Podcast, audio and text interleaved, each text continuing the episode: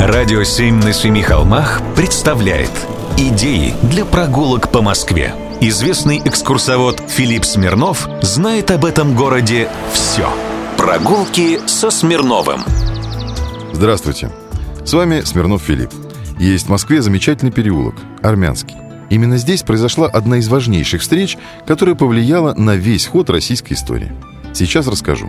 Одно из старых названий армянского переулка – Артамоновский. В этом переулке жил могущественный вельможа Артамон Матвеев.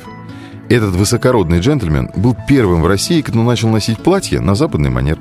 А еще именно он стоял у истоков придворного театра, написал несколько литературных работ, составил обширную библиотеку, заключил с армянами договор о торговле персидским шелком, создал одну из первых в Москве аптек, ну и так далее.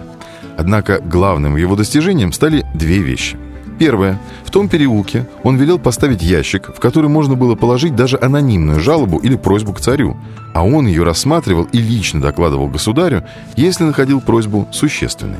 Такой, скажем, аналог прямой линии с президентом. И второе достижение – его судьбоносная женитьба на Мэри Гамильтон, дочери богатого шотландского купца. Жила она на западный манер, что для Москвы было совсем в диковинку. Могла, например, появиться в обществе мужчин – устраивала у себя ассамблеи, совместный досуг дам и кавалеров. Именно сюда, по приглашению Артамона Матвеева, на танцы зашел как-то царь Алексей Михайлович Тишайший. Он очень грустил после смерти своей первой жены, а Артамон его всячески пытался отвлечь. И вот именно тут, на ассамблеях, царя познакомили с Натальей Кирилловной Нарышкиной. Она была воспитанницей Мэри Гамильтон. Далее известная история. После царской свадьбы родился мальчик, назвали Петром. Был он у них первый. Именно воспитанию Натальи Кирилловны мы и обязаны всеми теми преобразованиями на западный манер, которые случились потом.